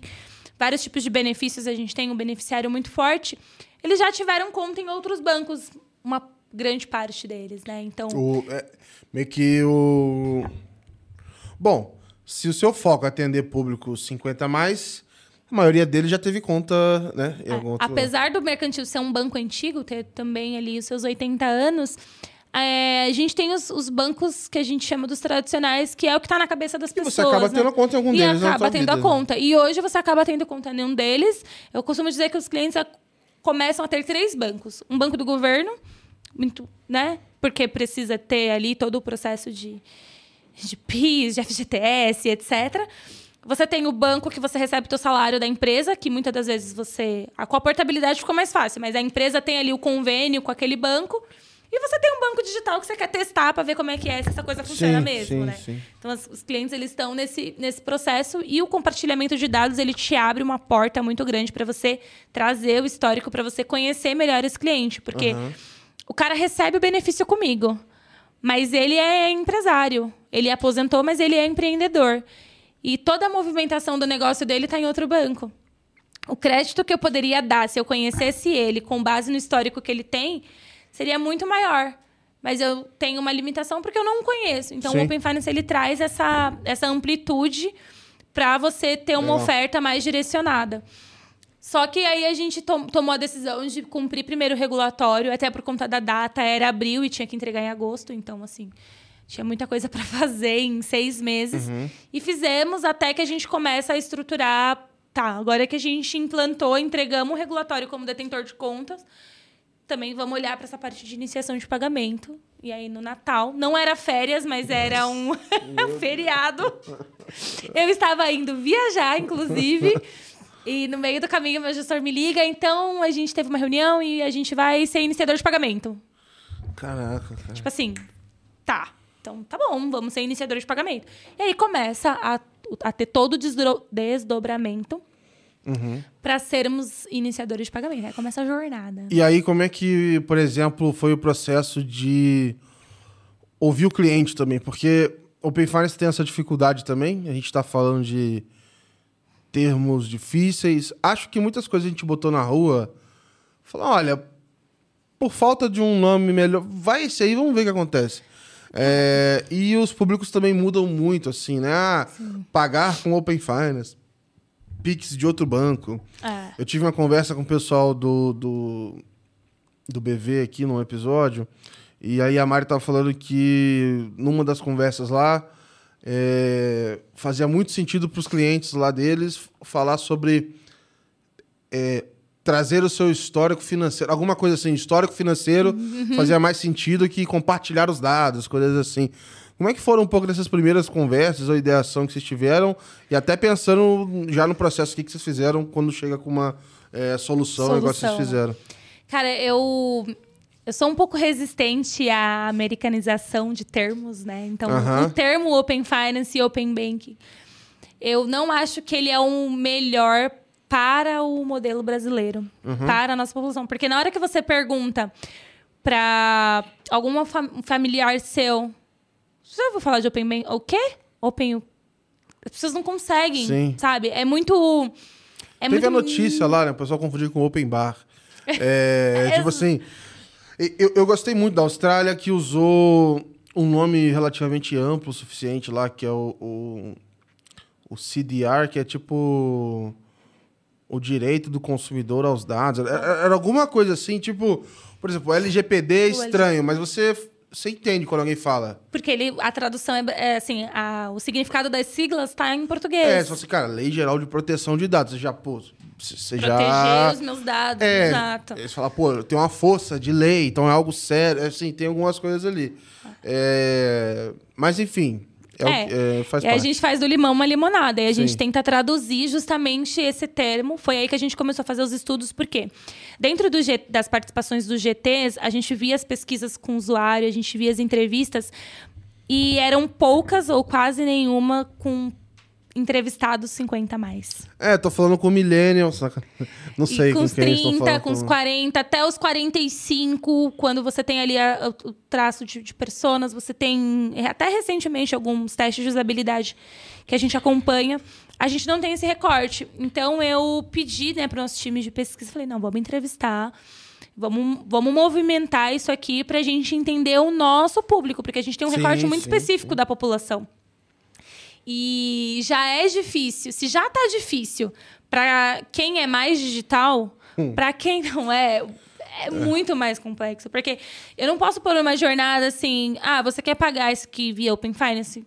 Eu não sei nem o que, que é isso.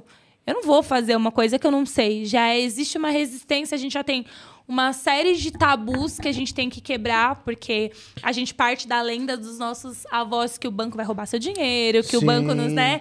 Que, né, o meu dinheiro eu deixei lá, Bom, meu dinheiro sumiu. A gente não pode culpá-los também, né? Não, de forma alguma. Passaram por poucas e boas. Com certeza, foram. é, historicamente, a gente tem aí um processo não muito fácil na nossa economia. Mas. E aí a gente vem des- desmistificando algumas coisas. Então, quando vem alguns termos mais complexos, a gente tem que traduzir isso para o nosso público. E aí a gente começa a entender as dores. E então é um processo constante que a gente tem do banco de, de entrevistas, de conhecimento. E a gente identifica que um dos processos que causava muito atrito de jornada era a renegociação de dívida.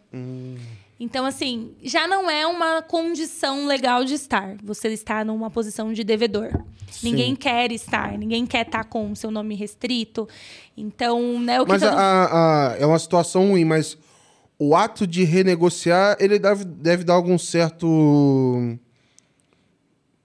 alívio, nem que seja momentâneo, porque na em Sim. teoria você conseguiu alguma condição, nem que seja de melhorar uma parce eh, melhorar a parcela e adiar, alongar a É. O- dívida, mas algo que te, te dá uma um aliviada, né? Um fôlego, né? fôlego, Então, né? se a parcela era 500 e por esse valor você não conseguiu honrar o teu compromisso, e com uma renegociação você, sei lá, cai para 300, você fala, bom, beleza, tenho um fôlego aqui para para tratar. Mas quando você está numa situação de devedor, você vai ter o banco ligando, você vai querer Ah, um sim, crédito e estressante. você não vai conseguir, você vai querer o teu cartão, Talvez você não, vai queira nem conseguir. abrir o aplicativo, né? Então, você assim, você já fala assim, meu, vou- aí você começa a transacionar menos. Você acaba usando a espécie de forma mais ativa Uhum. do que quando você. Porque você não quer ter aquele contato, né? E aí tem. Aí, beleza. Cliente, ele, a gente conseguiu uma boa negociação para ele, mas aí eu tenho que gerar um boleto.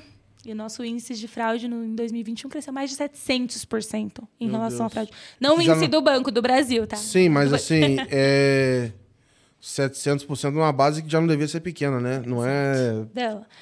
É, é- é bizarro, assim. A gente fala que... É, é o que a gente ouve aí, que o brasileiro, ele é, precisa ser estudado, real, porque não é para amadores, né? O Brasil não é para amadores. A Não. gente tem muita fraude, a gente tem muitos problemas, e com problemas com boletos, inclusive. Tem, tem muita gente que... Cara, você nem aposentou ainda, você, você tá para aposentar, o INSS... Eu, já tem gente te ligando ofertando empréstimo. Olha, eu... É bizarro. Aconteceu comigo é, recentemente, eu não sei... Eu não sei como... É, vaza, não sei onde que vazou, tava, tava com, com um processo na justiça, e aí fica público, sei lá, e aí tem lá o, o advogado que está representando, e aí a pessoa foi, pegou dados do processo, do advogado e o meu número não sei da onde, e me mandou uma mensagem como se fosse o advogado. Exatamente no momento que meu celular tinha caído dentro d'água, eu perdi, então eu tava mexendo os contatos do WhatsApp no celular novo. Então veio um número com a foto do advogado, entendeu? Tipo assim. Tipo, ah, aí eu tá achei bom. que era advogado. Cara, Até porque você não vai saber o número do advogado de cor. Exato. E aí começou a falar que eu tinha ganhado uma baita grana e eu achei estranho porque era muito maior do que qualquer do coisa que eu tava Aham. imaginando e tal. Aí eu falei, ah, tá bom. E aí, beleza, como é que eu faço para Esse valor já é líquido já e tal. Como é que eu faço para receber? É, Eu vou gerar o documento aqui, não sei o quê, só um minuto. Aí gerou, mandou um documento. Assim, muito porco, muito porco. tô, tô tudo cheio de erro de português, etc. Mas eu tinha que pagar para regularizar alguma coisa Alguma- para eu receber o valor. Aí eu até escrevi pra ele, cara, muito fraco esse golpe. Aí o cara me bloqueou lá e tal. Aí eu falei com o advogado, falei, olha, tá rolando isso aqui. No nome de vocês, talvez se a pessoa Seja fez uma vez, vez, ela vai fazer com certeza mais. E, mas eu fiquei pensando assim, cara, se eles estão fazendo é porque tem gente pagando. Tem. Ele não vai número- perder o tempo dele ali à toa. É muito. Quantas notícias você já viu de golpe que tem no mercado, de link que as pessoas clicam, de, de uma série de situações? E quando você pega esse recorte de novo da sociedade, 50 a mais, em que clica e que as letras são muito pequenas, não enxerga ali. E você tanto, cai, você cai. cai, você Não, nesse, paga. eu já te ligava pra minha mãe, eu falei, caraca, meu irmão, vai cair uma bolada. tal. Aí na hora que ele mandou. Já tava eu fazendo dívida. eu falei, meu irmão, é agora, vamos botar tudo no, no cassino. Aí na hora que, que eu liguei, que, eu, que ele mandou o documento, eu falei, porra, mano. Você Aí- não tinha o direito de me, me dar esse gostinho e tirar ele de mim, pô. Que sacanagem, cara. Palhaçada, né? E era um negócio que eu sabia que ia demorar, mas nem tava na minha cabeça mais.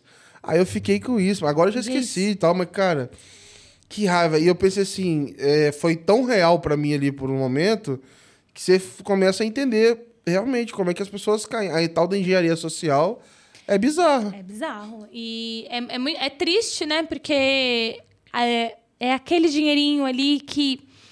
Então, imagina, você tem que pagar um boleto de 300 reais.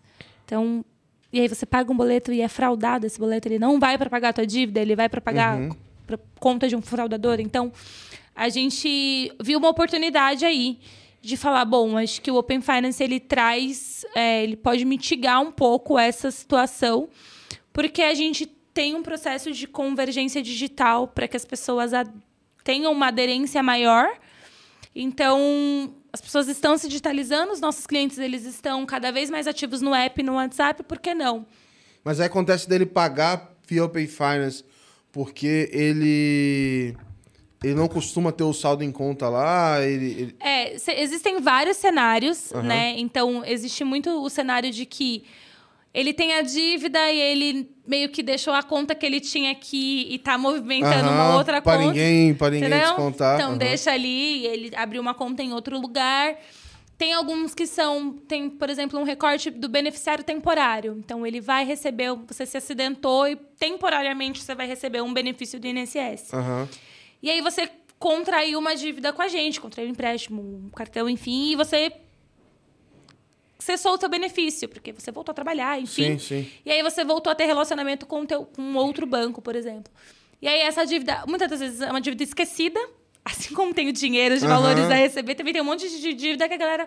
Putz, eu tinha essa dívida. E a dívida que às vezes era Sim. 50, ela acaba virando muito mais, por conta da incidência de juros. E aí tem é, vários cenários e a gente viu que tinha essa oportunidade. E a gente foi falar com o cliente, falar, será que daria certo? Entrevistamos alguns clientes, ah, é mais fácil, mas aí eu não vou precisar mais ir na lotérica pagar o boleto? Não, a senhora vai pagar tudo aqui direto pelo, pelo aplicativo, pelo link e tal, não sei o quê.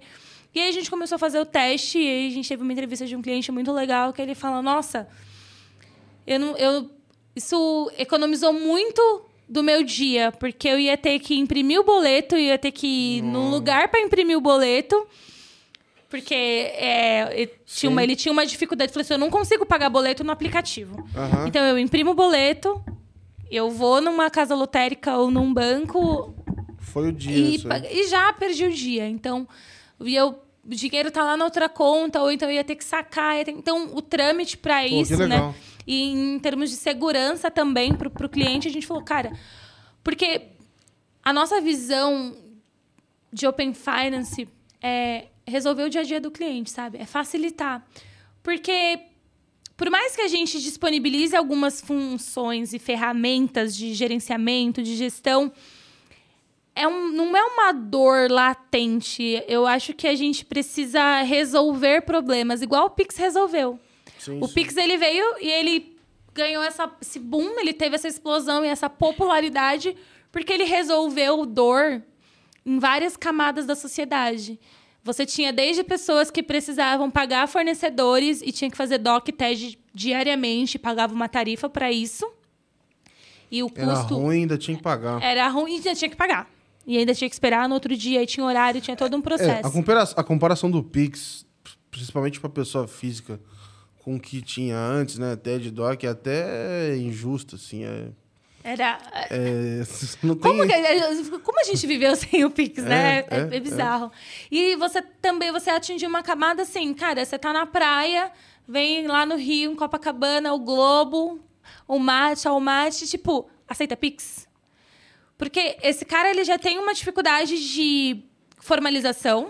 O Pix virou uma entidade Virou, hoje virou- em dia, não, né? é. Tipo, as pessoas... É, é como se fosse algo diferente do dinheiro. Tem gente que fala do Pix... Como é, se ele não fosse. É, como se não fosse dinheiro, dinheiro, assim, exato. olha, é, é, não sei o que do Pix. É, é, é, ninguém falava antes assim, ah, putz, é, igual lá, PixBet, que aposta. com- Ninguém falava TED, TED, Bet. É, não, era. Eles é. mudaram até uma forma de comunicar, de, De falar de comunicar, dinheiro. Falar exatamente. Pix é até mais leve que falar dinheiro. De é. dinheiro, exatamente. E o Pix, ele trouxe ali uma bancarização, né? De novo, eu volto no, no Aham. ponto que eu, eu gosto muito desse, desse recorte da sociedade e de impulsio- impulsionar isso. E que ele bancarizou uma galera. Justamente pela facilidade e pela comodidade de que eu preciso vender esse copo, mas eu não tenho uma maquininha para cobrar, né? Não, não consigo passar um cartão de débito. As pessoas já não andam mais com dinheiro, porque pode ser assaltada a qualquer momento. Então, como que eu vou receber? Aceito um Pix. Então, assim, eu é bem menos burocrático do que outros meios de pagamento, principalmente para quem é um trabalhador informal, Ah, sabe? Hoje, hoje, por exemplo, é óbvio, né? Tem tudo que é lugar, é, mas hoje mesmo, aqui em São Paulo, eu parei no, no, no sinal, o pessoal às vezes deixa é, vendendo alguma coisa ali no retrovisor do carro e Aham. tava lá o Pix. O Pix, é. Ó, pode levar e faz o Pix aí no caminho e vambora. E junto. e vida que segue. E as pessoas estão. Beleza, vou fazer um Sim. Pix.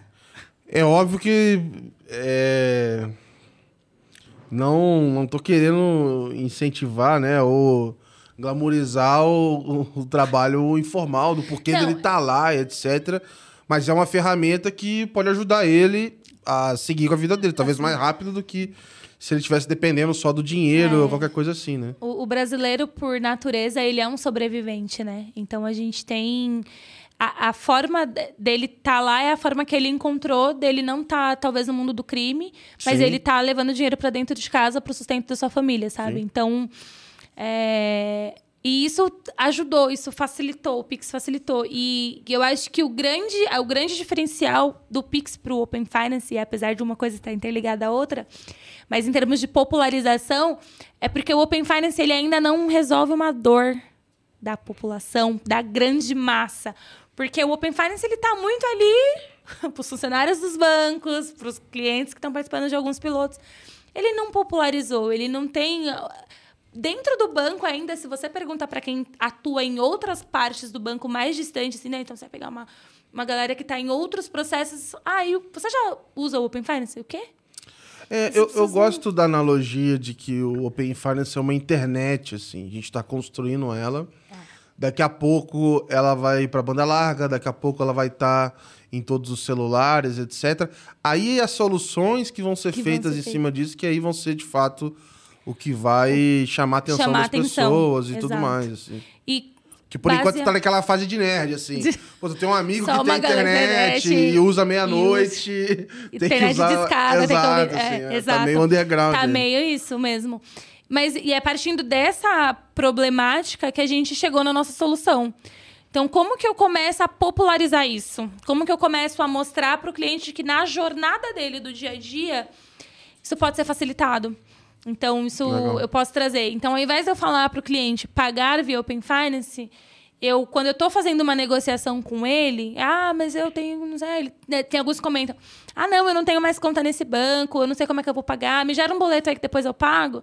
Não, mas agora você consegue fazer online, você pode pagar com, com qualquer outro banco. Não preciso falar para ele, paga via Open Finance. Aham. Você, você sabia que você pode pagar agora com o seu saldo de qualquer outro banco? Então, isso trouxe para o cliente falar, ah, é? Como que é? Me explica. E, claro que também tem ali toda uma curva de aceitação Sim, sim. desconfiança, enfim, tem, a gente tem, tem aprendido e melhorado, otimizado melhor essa comunicação. Mas foi daí que nasceu a ideia da gente fazer esse case e, e deu super certo. A gente conseguiu imple- implementar dentro do nosso processo de renegociação. E aí fomos até os ganhadores aí do prêmio. Não, foi legal pra caramba. Eu lembro que é, quando eu vi, assim, eu achei super diferente. É, imaginei que. Que assim, no final do dia, a ideia também da premiação lá no Open Awards, acho que era muito mais para incentivar essa troca e falar de casos pro cliente final, né? Pra gente incentivar esse impacto. É, mas acho que muito para estimular um pouco desse pensamento criativo, assim. Então, ah, meu foco é o problema. Qual que é esse problema que está acontecendo? Pô, dentro de crédito tem essa, essa dor aqui para os dois, né? Tanto para a instituição quanto para o cliente. cliente, porque o cliente ele quer voltar. É igual você falou, o cara per... Pô, perdeu o dia. Eu tenho umas. Eu tenho uma conta específica é, que eu preciso pagar que eu já tentei falei assim: é, é uma conta da PJ até. Falei, cara, não posso passar isso no cartão e aí fica recorrente. É, pelo amor de Deus, para de me mandar boleto, no Boleto. e-mail. E eu, aí é isso, toda vez eu esqueço, aí eu pago uma multa de 3 centavos, sei lá, porque é um valor muito pequeno. Mas ainda assim Mas é vem coisa. encher o meu saco todo mês. Chega um e-mail lá no meio de outros. Mensalidade de não sei o quê. Falo, E essa é justamente uma das dores. Isso porque a gente ainda mandava. Tem um processo de envio de boleto físico, porque muitos clientes não têm e-mail. Nossa, e aí é dinheiro, tá? Dinheiro, né? Exatamente. Então, assim, a cadeia que engloba todo esse processo. Então, são, tem várias variáveis ali. Então, você, além da fraude, né? Então, você tem os- o custo operacional que você consegue reduzir e a confiabilidade e a segurança do cliente e a comodidade dele, né? Porque, cara, e-mail, aí o cliente, ah, eu não lembro a senha do meu e-mail. Aí já passou a data de pagar, aí liga de novo. Aí chega o e-mail, aí ele não consegue abrir o PDF. Então, são várias situações. Aí o SMS, se você mandar linha digitável, ele não sabe copiar. Não sabe. Ou tem o fraudador mandando uma outra outra. ele. É, é muito bizarro, assim. Então, o, quando você tem ali o. Eu fico o- muito pé atrás desse SMS. Porque sempre vem de um número que você não sabe se esse número se é ou não. E com a incidência de golpes e fraudes tão absurda que a gente tem, cara, você olha e você fala, não vou pagar. A minha mãe, né? Eu, eu entro lá, eu- aí eu entro no- na plataforma pra retirar de novo, assim. É, pra pegar a segunda, emitir a segunda via, né? É. A minha mãe, ela já assim, qualquer pessoa que liga. Ah, eu sou do. Não vou falar com você. O banco não me liga, eu não quero fazer. Minha mãe já, tipo assim. Uhum. E eu falo pra minha mãe, mãe, não faz, não, não, não aceita, não Sim. atende, não clica. Por conta disso, porque a, a- ela é muito mais propensa a cair numa, numa fraude. E como é que você pega essa situação e fala pra ele, mas beleza, pode digitar a senha do outro banco aqui que vai dar certo. que vai dar certo. É, a gente tem ali alguns mecanismos de, de, de mostrar para o cliente jornada com vídeo e você consegue olhar e falar, ó, é- seguro, é assim, é, é do mesmo jeito que você loga. A gente ainda tem algumas fricções. E agora a gente tem uns Que estudos ele, no de repente GT ele bate o olho e fala, opa, senha do, senha do do, outro? do outro banco, mas eu não tô nesse banco, então. Tanto que agora a gente tem várias discussões nos É como se eu do redirect. do. Exato. Do redirect. E aí você fala assim: não, mas ó, você tá fazendo esse processo, ninguém tá vendo, não é algo assistido, né? Ninguém tá. Você tá num ambiente seguro, assim como você acessa o aplicativo. Uhum. Você, tem, você tem o segundo fator de autenticação, então todos os bancos Sim. têm. Então, a sua senha, ou a senha de letras, ou um token, o que seja, você consegue ter. Então, é um processo, assim, alguns a gente fica com o cliente na linha para fazer o processo, Foda. porque ainda é. E ainda dá problema, né? Ainda dá problema. Eu, eu repito muito essa história que eu fiz, um que eu, eu alinhei com o gerente, como na época de teste. O gerente falou com o cliente, falou assim, olha, o fulano de tal, que é do Itaú, vai fazer um teste com você para você fazer É, na época era compartilhar dados, PJ, né? O PJ era muito difícil de testar, né? Precisa do cliente. Uhum. Pô, ele falou com o cliente, combinou, falou horário que ia entrar, entrei no Teams, falei com ele. Aí passou no momento de, de botar a senha, ele parou. Parou, ele falou, não vou. Ligou pro gerente, falou, irmão, é isso mesmo, isso aqui tá cara de fraude e tal. Aí falou, Será que ele não tá vendo pelo computador é, a minha falou assim, senha? não, ele falou, é, pode fazer e tal. Aí ele, ele acabou fazendo. Mas eu Mas senti é, que o cara tava esbarra- já escaldado. Se eu tivesse, por exemplo, já sofrido algum golpe, eu falei, irmão, não quero saber disso não, cara, eu vou fazer esse troço não. Esse é um dos problemas que eu acho que, como ecossistema, a gente precisa superar. Porque quando a gente fala de compartilhamento de dados, já remete vazamento de dados, todo mundo vai ter acesso aos meus dados, não vou fazer isso. É que você falou dados, é, o que, que está associado a dados, a palavra que vem junto é vazamento, né? Vazamento. Não Então, vem mais outra coisa. cê- por, por tanta coisa que a gente ouve da mídia, você fala, não vou compartilhar os meus dados. Hoje a gente tem ali um, um- tem crescido o número de compartilhamento, mas a gente sabe que boa parte está dentro do ecossistema. As pessoas estão ali. Tá com... Ainda tem muita resistência, justamente porque a gente precisa trabalhar a confiança das pessoas, né? E não é fácil. É, Confiar no banco não é fácil. Confiar num processo digital é mais difícil ainda. E aí, num processo digital que envolve os seus dados, e aí você fala, cara, qual- Não, quem você- vai acessar os meus dados? É muito. Você pensa que boa parte da população. É, beleza, muita gente não está no banco. A outra grande parte que está no banco está endividada. Eu nunca ouvi falar de uma pessoa que estava endividada e gostava do banco. É, igual você falou, a vida da pessoa vira um inferno, inferno, e, e- não e o valor exorbitante, etc. Como é que toda essa passada da população que já tem essa versão a banco vai ouvir? Olha, confia em mim, Confia em divide mim. o dado É, aqui comigo. com- E outra, depois que ela compartilhar um dado, se ela tiver um histórico que não é bom, provavelmente não vai vir nada de bom De ela. bom. E aí você vai criar uma geração de pessoas que falam assim, meu irmão, eu não vou compartilhar nunca, não vou fazer nada. Exatamente. É, Vocês começam a se se frustrar, frustrar. o porque- esforço pra fazer a segunda vez vai ser absurdo.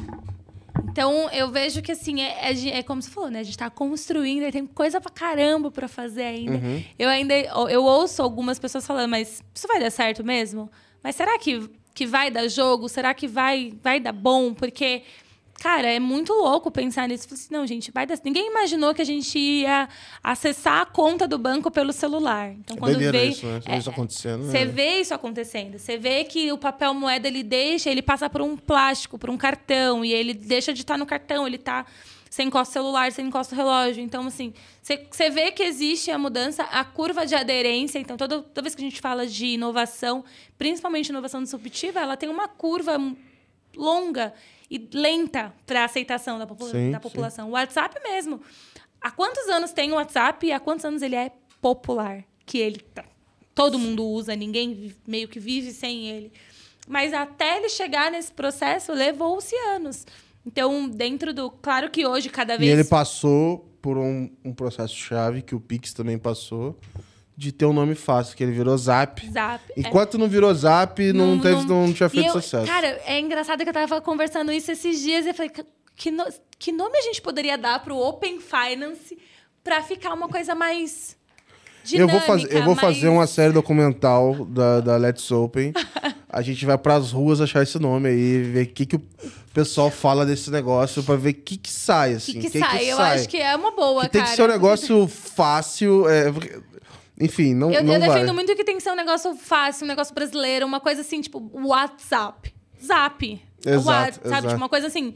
E, e a gente tem já essa. essa Ah, mas tá cheio de gente que trabalha com a gente e não fala Facebook, fala Facebook. Vai falar, ah, para, pelo amor de Deus. Instagram. cara. É, exato. Eu não, eu não aguento, eu não aguento. LinkedIn, falar, ah, É, não. Exatamente, tem, tem esse, esse rolê aí, meu. Mas é, esse eu acho que é o, o pulo do gato, assim. A gente precisa popularizar, Aham. sabe? O, o Open Finance. A gente precisa... Tive umas ideias malucas, assim, justamente porque talvez a popularização do Open Finance, ela não vai se dar no mercado financeiro. Ela vai se dar por, ou, por, resol- por resoluções de um problemas da sociedade, em que a gente olha e fala, qual é a dor da sociedade hoje? Putz, a gente tem Sim. uma dor com o índice de roubo. É muito. Ninguém mais consegue sair de casa sem se preocupar se vai ser assaltado no ponto de ônibus ou se dentro do metrô vão furtar o teu celular. Ou se você tá parado na rua, vão, vai chegar um cara de bicicleta e vai levar alguma coisa sua, vai levar tua bolsa. Você, meu, eu conheci várias pessoas. Eu cresci na periferia que, assim, esse é o celular do ladrão, esse é o celular que eu uso. Sim, sim. Esse é o celular que eu deixo as minhas Ah, contas se o do do banco. ladrão for muito antigo, ele, ele sabe. Sabe? Ele já falou, anda aí, cadê o outro? Dá, o cadê o outro? Cadê o outro? Cara, já teve uma, uma época, porque eu chegava tarde da faculdade e eu andava com dinheiro. Porque se alguém, se o ladrão vir, pelo menos eu tinha ali 50 reais Aham, pra dar, melhor do aham. que não dar nada e ele dar uma bala na minha Sim, cabeça. sim. Porque você, você tem que ter essa. A gente tem que pensar nesse tipo de coisa pra conseguir viver. É nesse tipo, quando a gente começa a olhar para dores da sociedade como um todo e a gente traz algo que pode ser que através do compartilhamento entre os órgãos e as instituições, aí a gente pode ter um caminho de Aham. popularização do que não só financeiro. Legal. Nessa da analogia da internet, o que, que eu acho que vai acontecer agora? É, vão nascer parcerias e formas, etc., da gente pegar o Open Finance regulado e levar ele para outras indústrias, através de parcerias e etc. Então, sei lá, daqui a pouco as várias imobiliárias estão usando isso para confirmar renda. Daqui a pouco, para confirmar a sua identidade e ver que é você mesmo. Daqui a pouco, uma indústria que não tem nada a ver vai começar a usar isso em parceria com uma instituição ali que está fazendo, obviamente dentro da LGPD e tal. Então, acho que na ideia da internet é como se o sinal estivesse chegando em mais Chegando em- locais, etc., através de outros formatos. Né? Então, eu acho que a gente tem essa, esse caminho assim Esse pela caminho. frente. É, e acho que a gente tem que cada vez mais fazer essas provocações. E, e- e até estava pensando assim, será que seria possível a gente criar grupos de trabalho para não olhar para o financeiro, para olhar para outros mercados e que a gente pode estabelecer parcerias? Aham. Ah, com o mercado de telefonia. O Sim, cara sim. O celular e de alguma forma eu já consigo fazer o bloqueio em todos os bancos, ele não vai conseguir usar por conta Uhum. que eu tenho um uma autorização dele a compartilhar que ele foi roubado. Será que eu consigo no mercado imobiliário é, ter uma recomendação? Então, assim, poxa, eu vou estudar, vou morar no Rio de Janeiro, porque eu passei na UFRJ. Mas onde eu vou morar? Qual bairro? Qual Uhum. apartamento? Qual lugar? Que não sei o quê. Com base no teu histórico, com base no teu consumo, com base no teu, na tua rotina, eu posso te recomendar como imobiliária um, Sim. um lugar para você, um apartamento, um bairro, enfim. Então você começa a olhar e fala assim, poxa, faz sentido, isso aqui está resolvendo uma situação. Mobilidade urbana é outro ponto que eu acho que a gente tem muito a explorar se a gente tiver um olhar com parcerias, né? Com Uhum. metrôs, CPTM, ônibus, e Sim, olhar sim. e falar, cara, tem oportunidade aí da gente mesclar. Parece ser muito louco quando você tira do mercado financeiro, mas eu acho que é aí que a gente pode ter insights que vão trazer valor agregado para o cliente. né? E acho que isso vai acontecer à medida que é, o Open Finance evolui e vai saindo fricção também. Né? Porque à medida que vai ficando mais fácil é, ser usado, aí de novo na analogia da internet. É como se ficasse com mais velocidade, começasse a Chega ficar. uma fibra ótica. Exato. E aí, por exemplo, no começo da internet, não fazia sentido ter streaming porque a internet era ruim. Você tinha que fazer o download e tal. Então eu acho que é, é, esses tubos que a gente está construindo vão, vão facilitar esse negócio. A gente vai ter primeiras versões é, bem tristes perto do que vão ser lá na frente, né? Falar, ah, lembra do tijolão, vai chegar essa Vai época. chegar, vai chegar. Lembra E- que tinha redirect? Nossa, E que a gente vai loucura e ser a tal. galera que vai estar aqui no bar tomando um, tomando um happy hour, tomando uma cerveja no happy hour ali, falando, pô, cara, lembra lá em 2022, Exato, 2023? exato. Era a mano, como- ficha do orelhão. Olha isso, como que era, como que a gente fazia, como que a gente fez e hoje a gente tá dessa forma. Então, eu- Exato. eu- essa curva ela vai ser mais rápida, essa ascensão. Eu acho que a pandemia trouxe uma atração muito grande, né? As crises geram oportunidades. Então, no momento de crise que todos nós vivemos, as pessoas se digitalizaram, as pessoas entenderam, Sim. as pessoas passaram a confiar, as pessoas passaram a aceitar. Quem não pedia delivery de comida passou a pedir, porque era a única opção, e, e assim vai. Então, começou a ter um processo mais acelerado ainda, acelerou ainda mais esse processo de, de digitalização. E então, em, em pouco tempo, assim, eu tenho fé. eu espero. Sim, é um mercado e... que é para quem crê. Não, é, não... Quem... é isso, né? E, e, mas é um mercado é, é apaixonante, porque quando você trabalha com inovação, e o Open Finance ele é uma inovação, você fica meio que na contramão de muita gente, né? Sim, você, sim. As pessoas essa galera é meio louca, isso não vai dar certo, uhum. isso não vai funcionar. Imagina que as pessoas vão assistir filme de casa, elas têm que alugar, têm que pegar Sim. fita, tem que. Então, quando você começa esse, todos esses processos de grandes transformações, primeiro você passa por um processo de descredi... descredibilidade. Acho que é isso. Uhum. É, que, que, ninguém fala. Tipo, Bel, e as próprias pessoas do banco mesmo. Tem muita gente que ainda está super cético em relação a isso, que não comprou a ideia, que não comprou a situação. E, e, e aí eu acho que a gente precisa cada vez mais ter os patrocínios, sim, né, para que a gente de fato e que não seja só algo porque tem que fazer, porque é regulatório Exato. ou porque o Bacen tá mandando fazer. Dá para viver com um pouco dos dois, né, da empolgação pelo negócio e de ter clareza dos pontos que não tão bons e que a gente tem que superar para chegar para no... chegar e a gente olhar e falar, cara, a gente tem muito que melhorar aqui uhum. da forma que tá, não vai para frente, real. Sim, sim. Então se a gente corrigir a rota e a gente tá nesse processo e graças a Deus a gente tá conseguindo olhar o, o, ciclo né, e falar, lançou, bicho, volta, tá muito ruim, vamos fazer uhum. uma versão 2 aqui, porque não tá funcionando. E aí, na hora que também a roda, porque acho que parece, às vezes eu tenho a sensação que é uma roda quadrada, assim, a bicicleta, a gente colocou uma bicicleta com roda quadrada, e ainda ela dá umas, né, não tá fluido o processo. Sim, sim. Então, acho que quando a gente mas é um processo de aprendizado. A gente, todos nós estamos aprendendo. Hoje mesmo eu tava com uma galera de um banco, assim, tipo, eles me ligaram e falaram: Meu, ajuda a gente aqui que eu não, não, tô, não sei o que tá fazendo, uhum. o que, que tá acontecendo. E a gente só tem conseguido passar por conta da parceria. Sim. É muito legal isso. Acho que isso é um dos pontos positivos, porque eu nunca tinha vivido isso pela minha experiência de banco de tanta parceria era muito em fechado. Né? Era muito tipo, eu tô fazendo no meu banco, você tá fazendo no seu banco, e a gente briga para ver quem lança primeiro, e lançou um, aí o outro corre para lançar o mesmo produto para não ficar em desvantagem no mercado, mas o processo de cocriação, de trabalhar junto, tipo, a gente só conseguiu ser, só não, mas assim, teve um momento do nosso processo de iniciação para a gente conseguir a liberação do Bacen que a gente, tipo, não sabia o que não tava, o que estava faltando para a gente conseguir. E a gente ligava. Aí o Bacen entrou de greve, foi um inferno. Uhum. Mas assim, um outro banco falou: ah, faltou isso.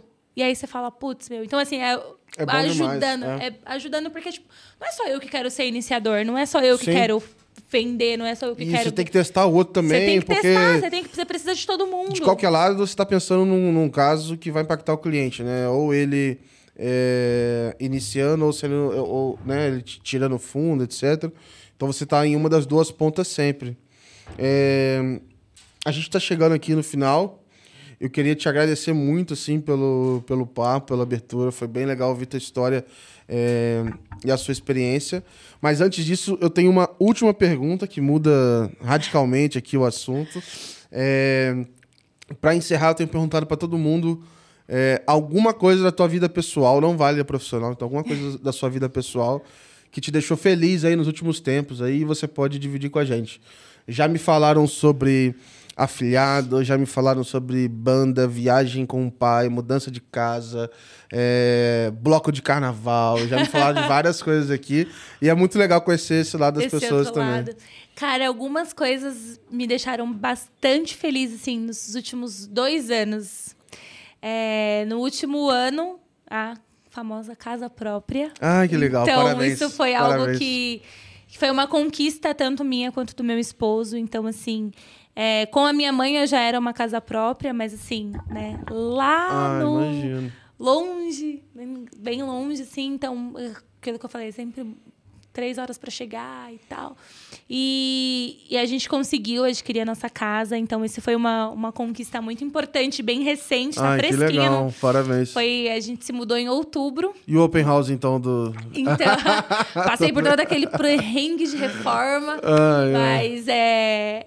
É sobre isso, é a gente conquistar, né? A gente tem um histórico aí de, de resistência, de luta muito grande e abrir caminhos para quem está chegando. Então, mostrar que é possível, mostrar que, que é real. Então, assim, poxa, você olha, eu, eu falo muito da minha família porque eu acabei virando um, um exemplo e referência para os meus primos mais novos, para a Aham. galera que está começando agora. Então, assim, eles olharem e falar, puxa, é possível. Porque eu ainda tenho. boa parte da minha família mora em terreno da prefeitura. Aham. Não, não conseguiram ainda, mas eu, a Aham. gente trabalha e a gente luta para que. Não, e tendo uma referência E, e é muito, isso, né? Então, assim, esse foi uma das minhas, das minhas últimas conquistas.